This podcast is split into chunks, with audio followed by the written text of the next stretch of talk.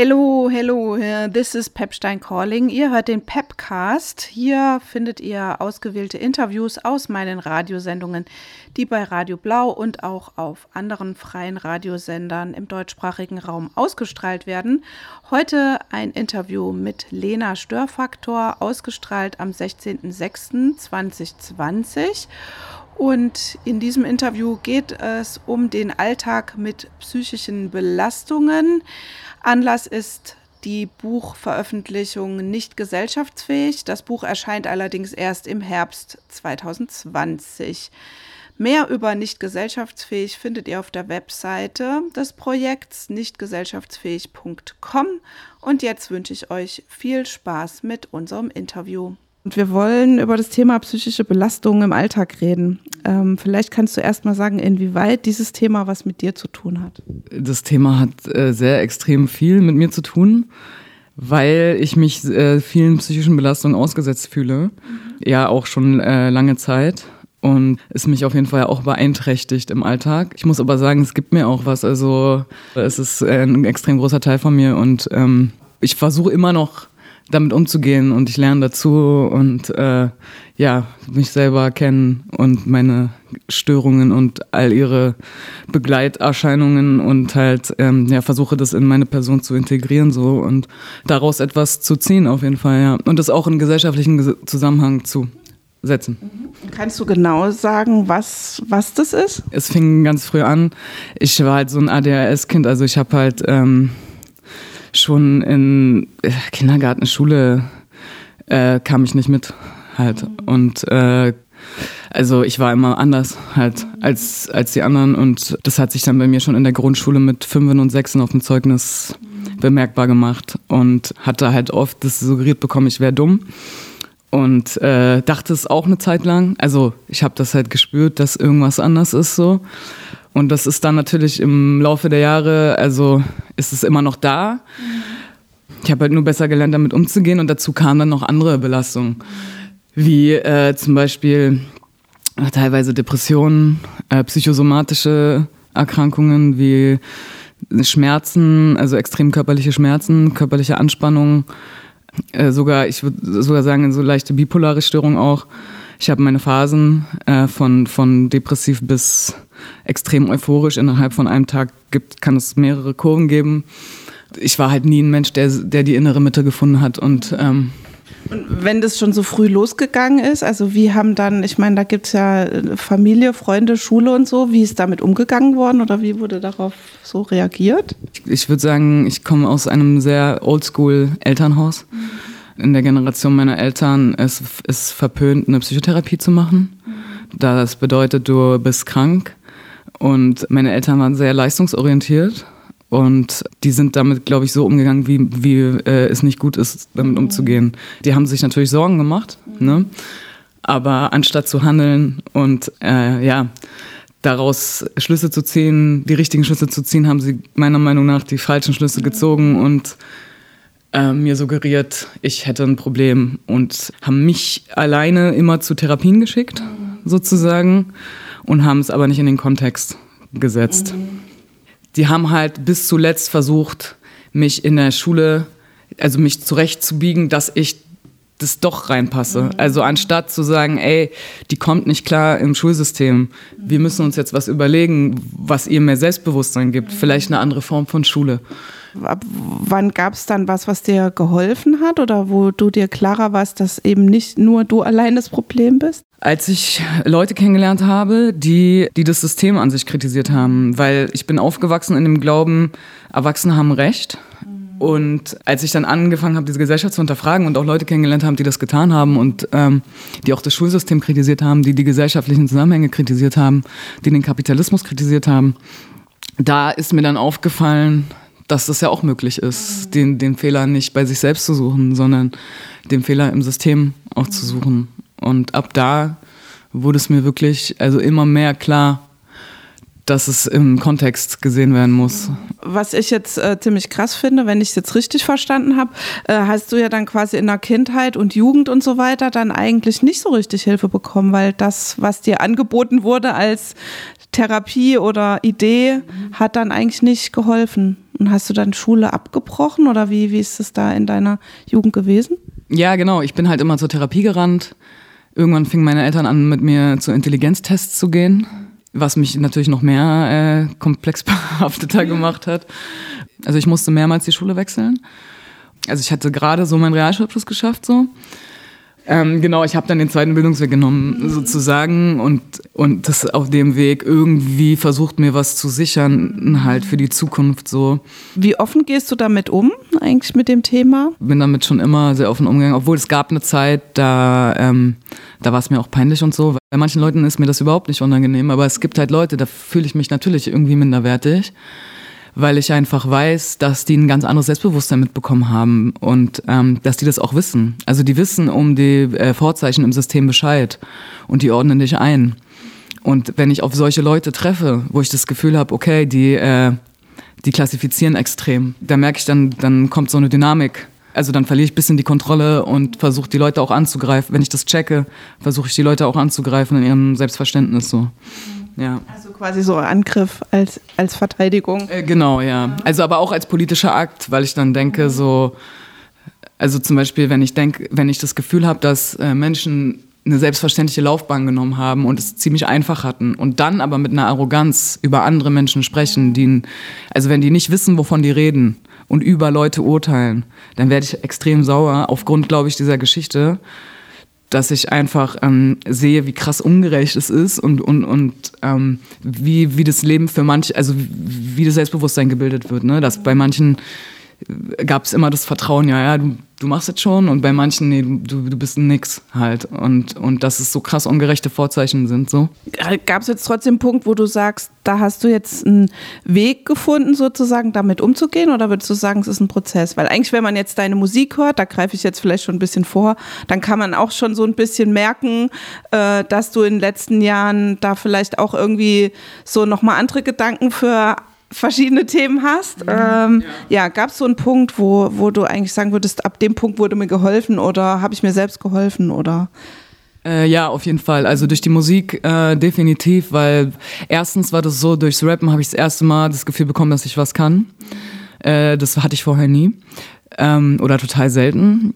Erstmal das und dann habe ich natürlich gemerkt, okay, krass, es gibt was, wo ich das thematisieren kann, mhm. wo ich Leute inspirieren kann, auch über sich selbst zu sprechen und wo Leute sich auch wiederfinden und wo Leute, die vielleicht ähnliche Gedanken haben, sich wiederfinden. Und dass ich dann gemerkt habe, okay, wenn ich bestimmte Sachen thematisiere, dann ist das total extrem befreiend. Und mittlerweile ist es ja sogar mein Beruf. Das heißt, ich kann das thematisieren. Und es gibt sogar Leute, die sich das reinziehen und die nicht sagen, ja, was, was heult die denn darum? Da hat sie sich wohl nicht genug im Leben angestrengt. Mhm.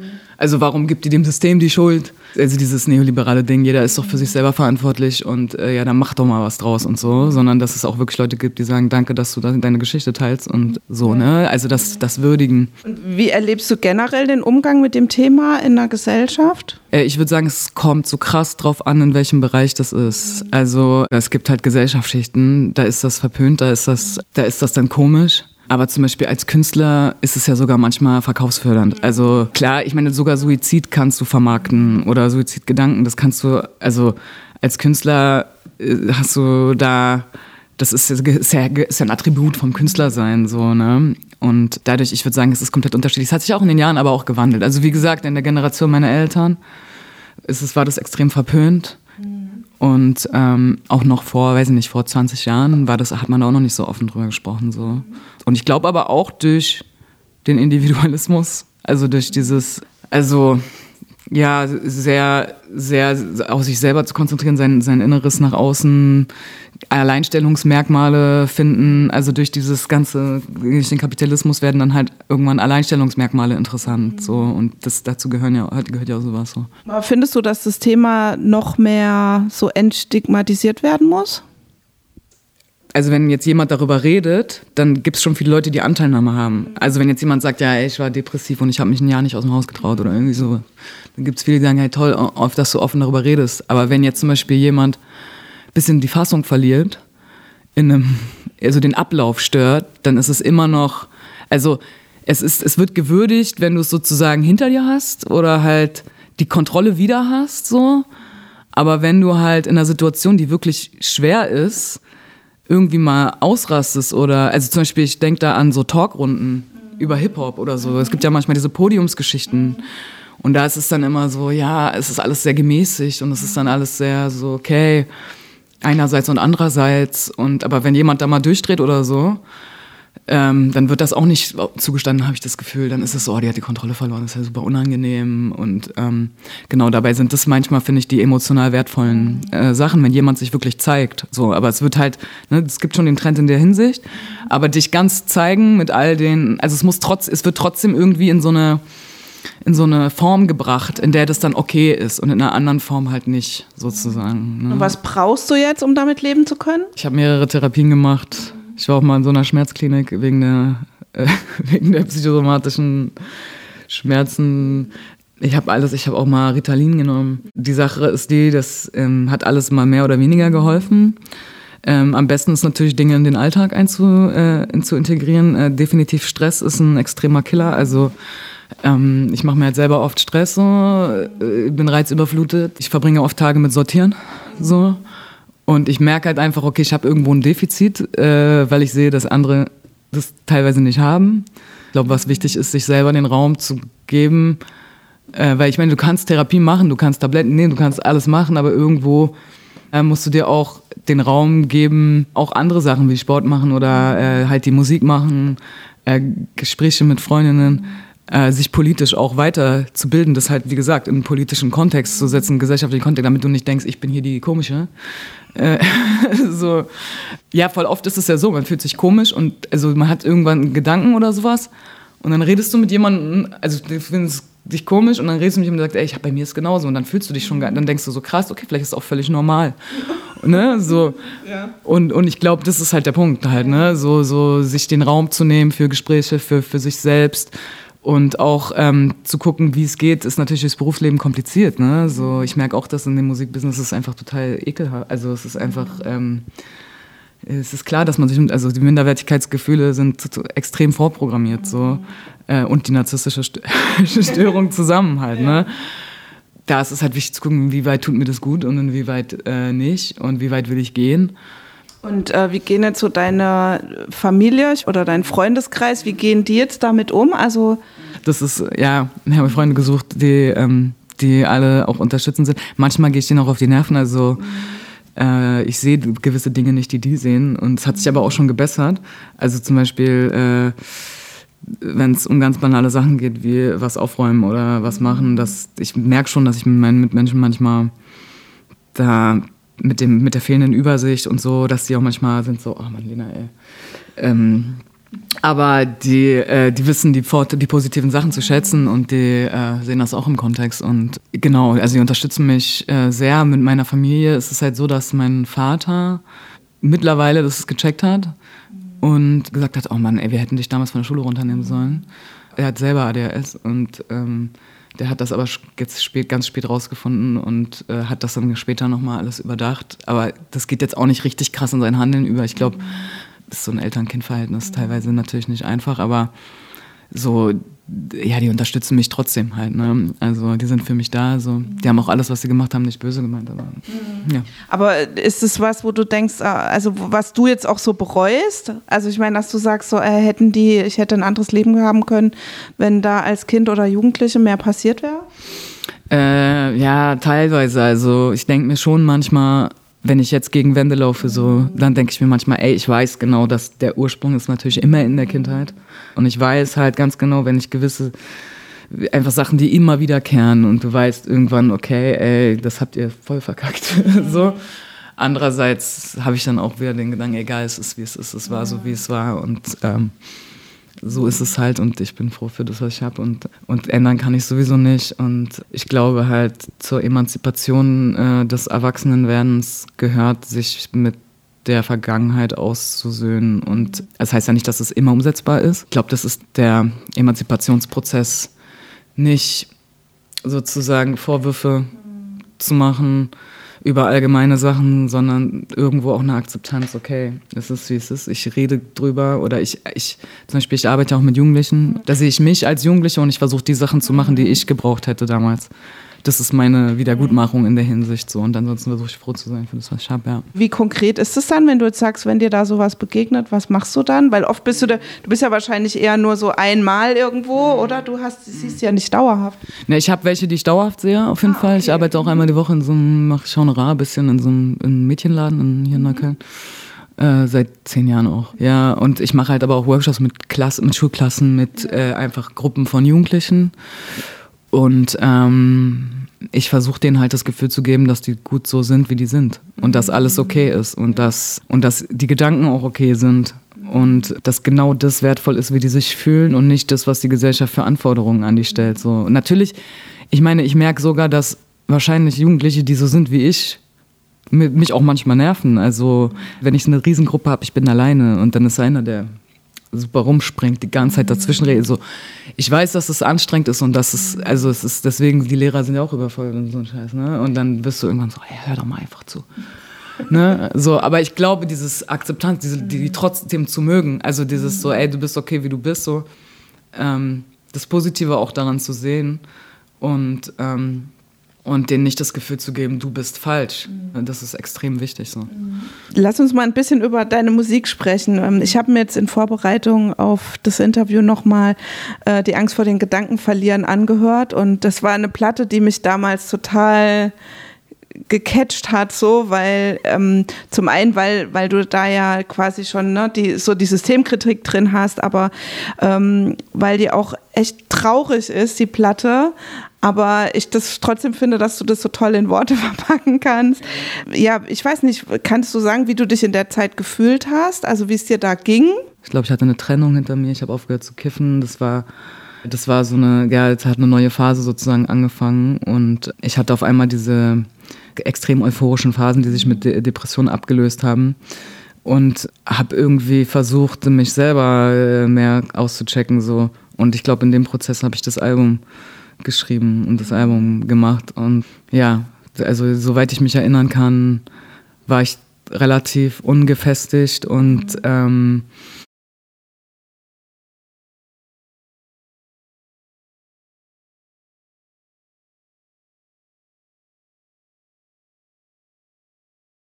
Da ist zum Beispiel dieser Skit drin, auch von ähm, mit Bettina Wegener, ja, für die Traurigkeit. Also, und die sagte halt in dem Text, ne, dass Traurigkeit ein wichtiges Gefühl ist, weil man, wenn man traurig ist, auch wütend wird, irgendwann wütend wird und dann bereit ist, was zu ändern, so. Und dass sie halt auch sagt, ähm, also ich, ich kannte den Text auch schon total lange und mochte den auch immer schon total. Also, weil sie sagt ja dann so, ja, wenn die Leute mich fragen, warum machst du keine positiven Lieder, dann sage ich, das können die anderen machen. Genau. Ähm, ja, ja, warum ist die Traurigkeit aus deiner Sicht wichtig oder das manchmal auch in Worte zu fassen, einfach als Künstlerin? Als das Angst vor den Gedanken verlieren Album, das war das erste Album, was ich gemacht habe, wo wir sozusagen als Gruppe nicht mehr, also ich, die haben, die, äh, die Crew hat mir sozusagen geholfen, das wir haben zusammen das Album gemacht aber ähm, wo wir als Gruppe uns sozusagen halb aufgelöst haben.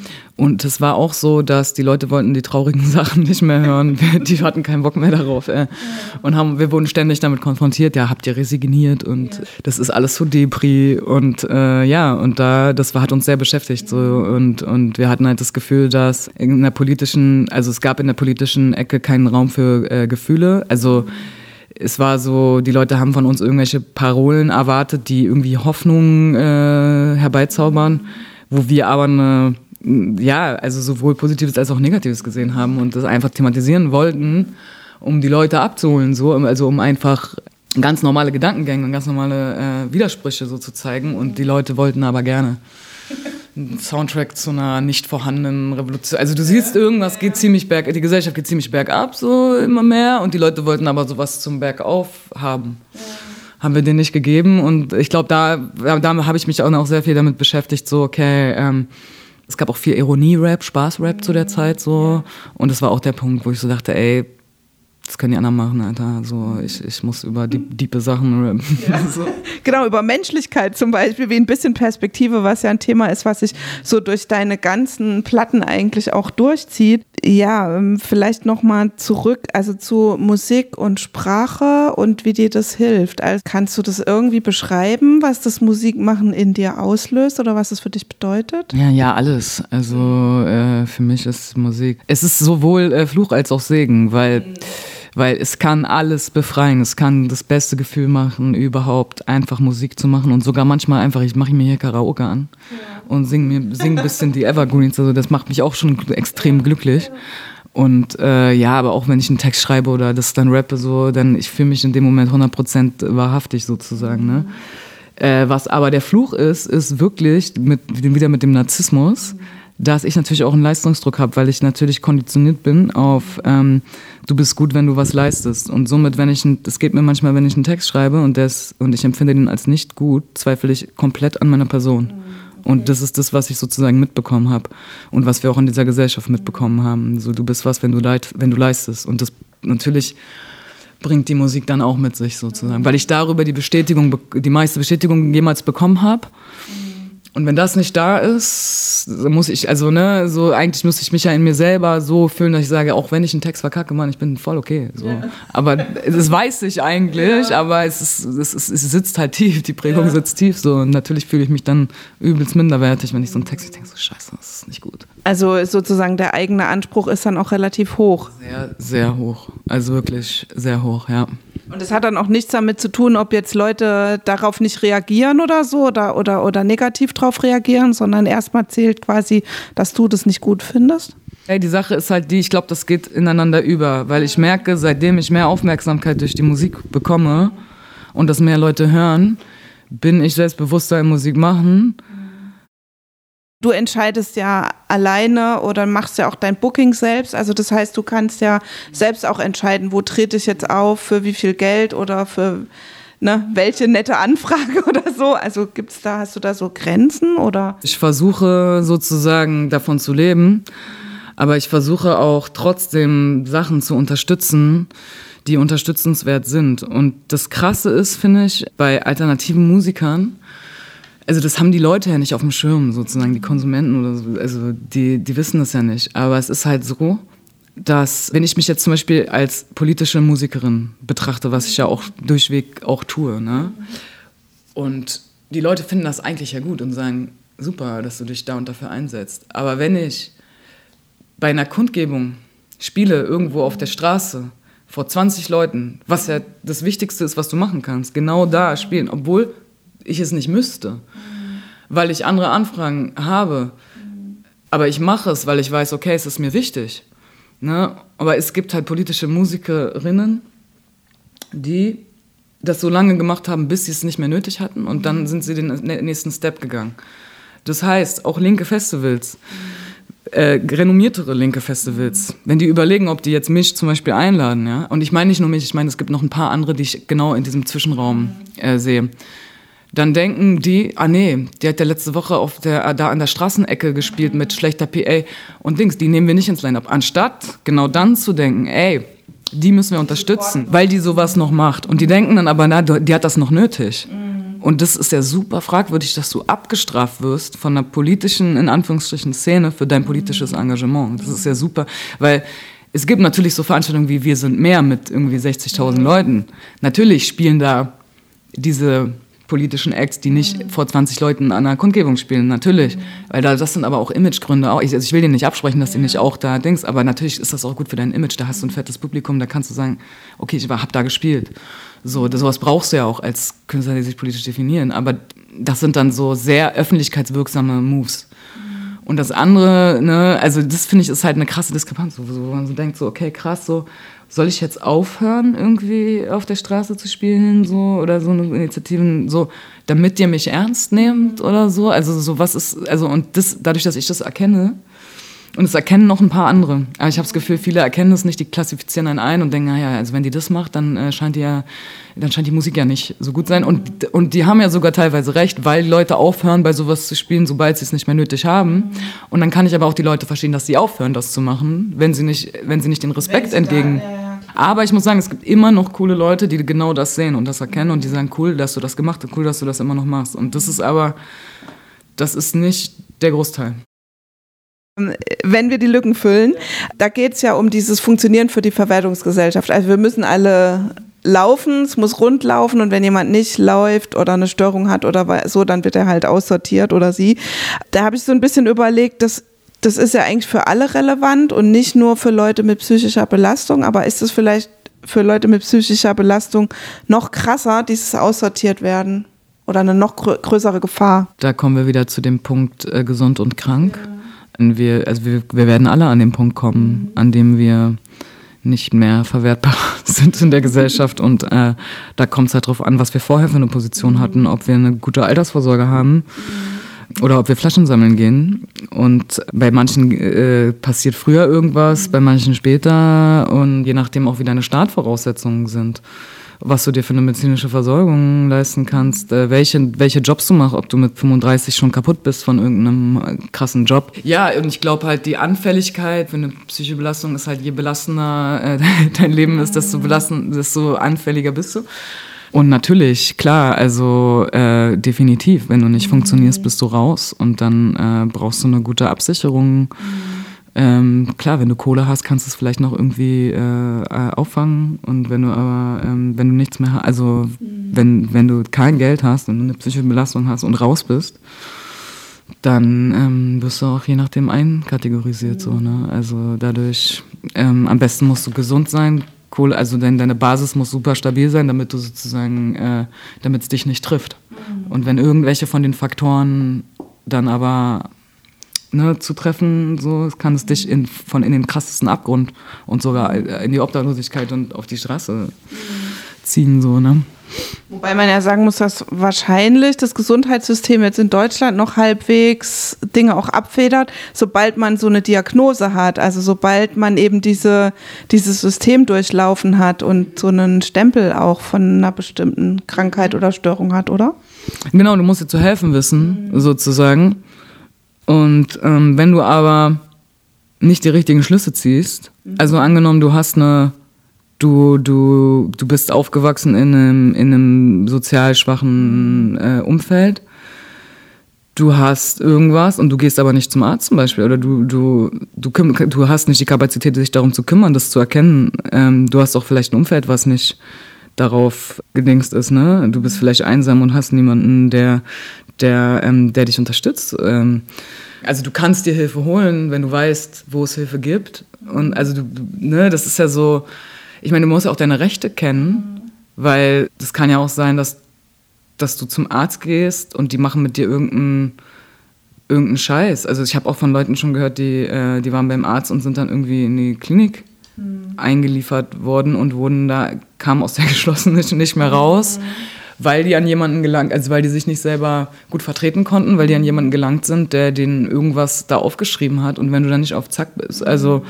es kann ja auch, also du kannst ja auch vom Opfer zum Täter gemacht werden, so aufgrund der Umstände. So. Und du musst ja irgendwie dich selber gut vertreten können, damit du dir Hilfe holen kannst und, und, und auch, ja, den, den, ja, genau, ja. Und gibt es eigentlich so einen Geschlechteraspekt auch beim Thema psychische Belastung? Ich glaube, dieses typische sozialisationsmäßig, dass Frauen Dinge mit sich selbst, also in sich reinfressen und, und also sich selber zerstören eher.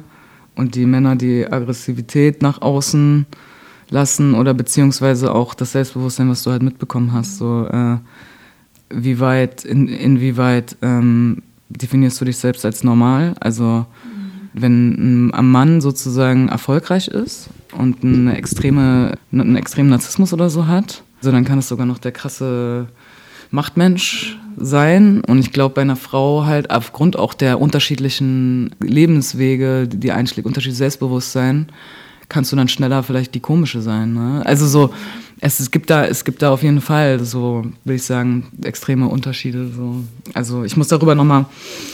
Oder auch dieses sich selber hinterfragen. Also ich habe auch total oft das Gefühl, dass äh, wenn, es soll jetzt nicht pauschalisieren, ja, aber Jetzt nur mal so Tendenz.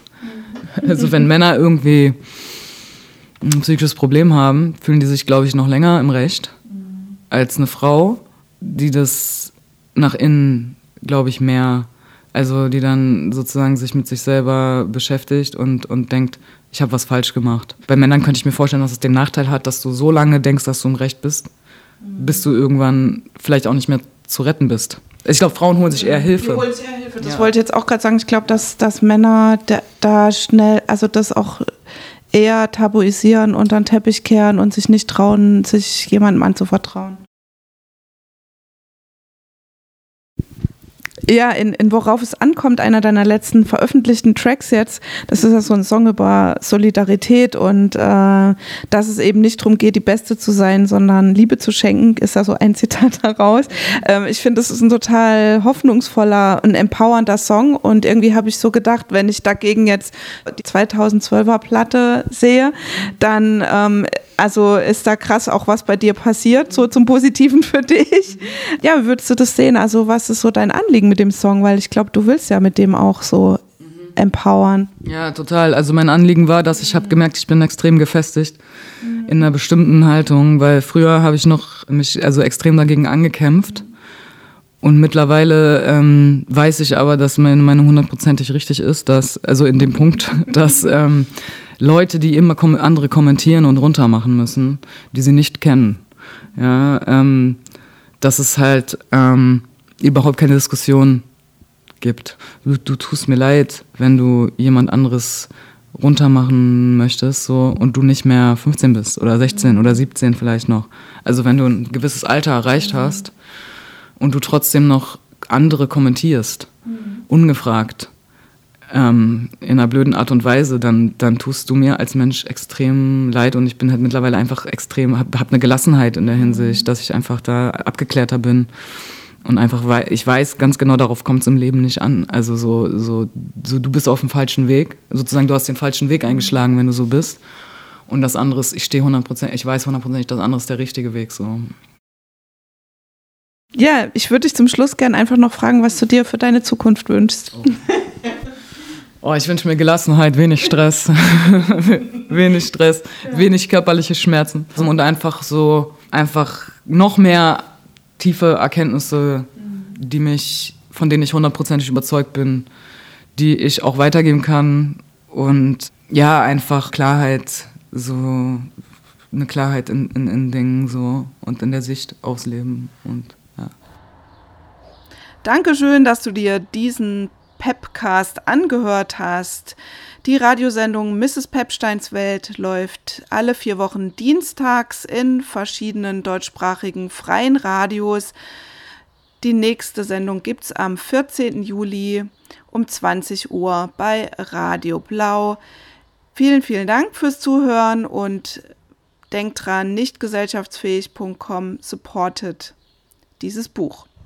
Tschüss, bis zum nächsten Mal, sagt eure Peppi.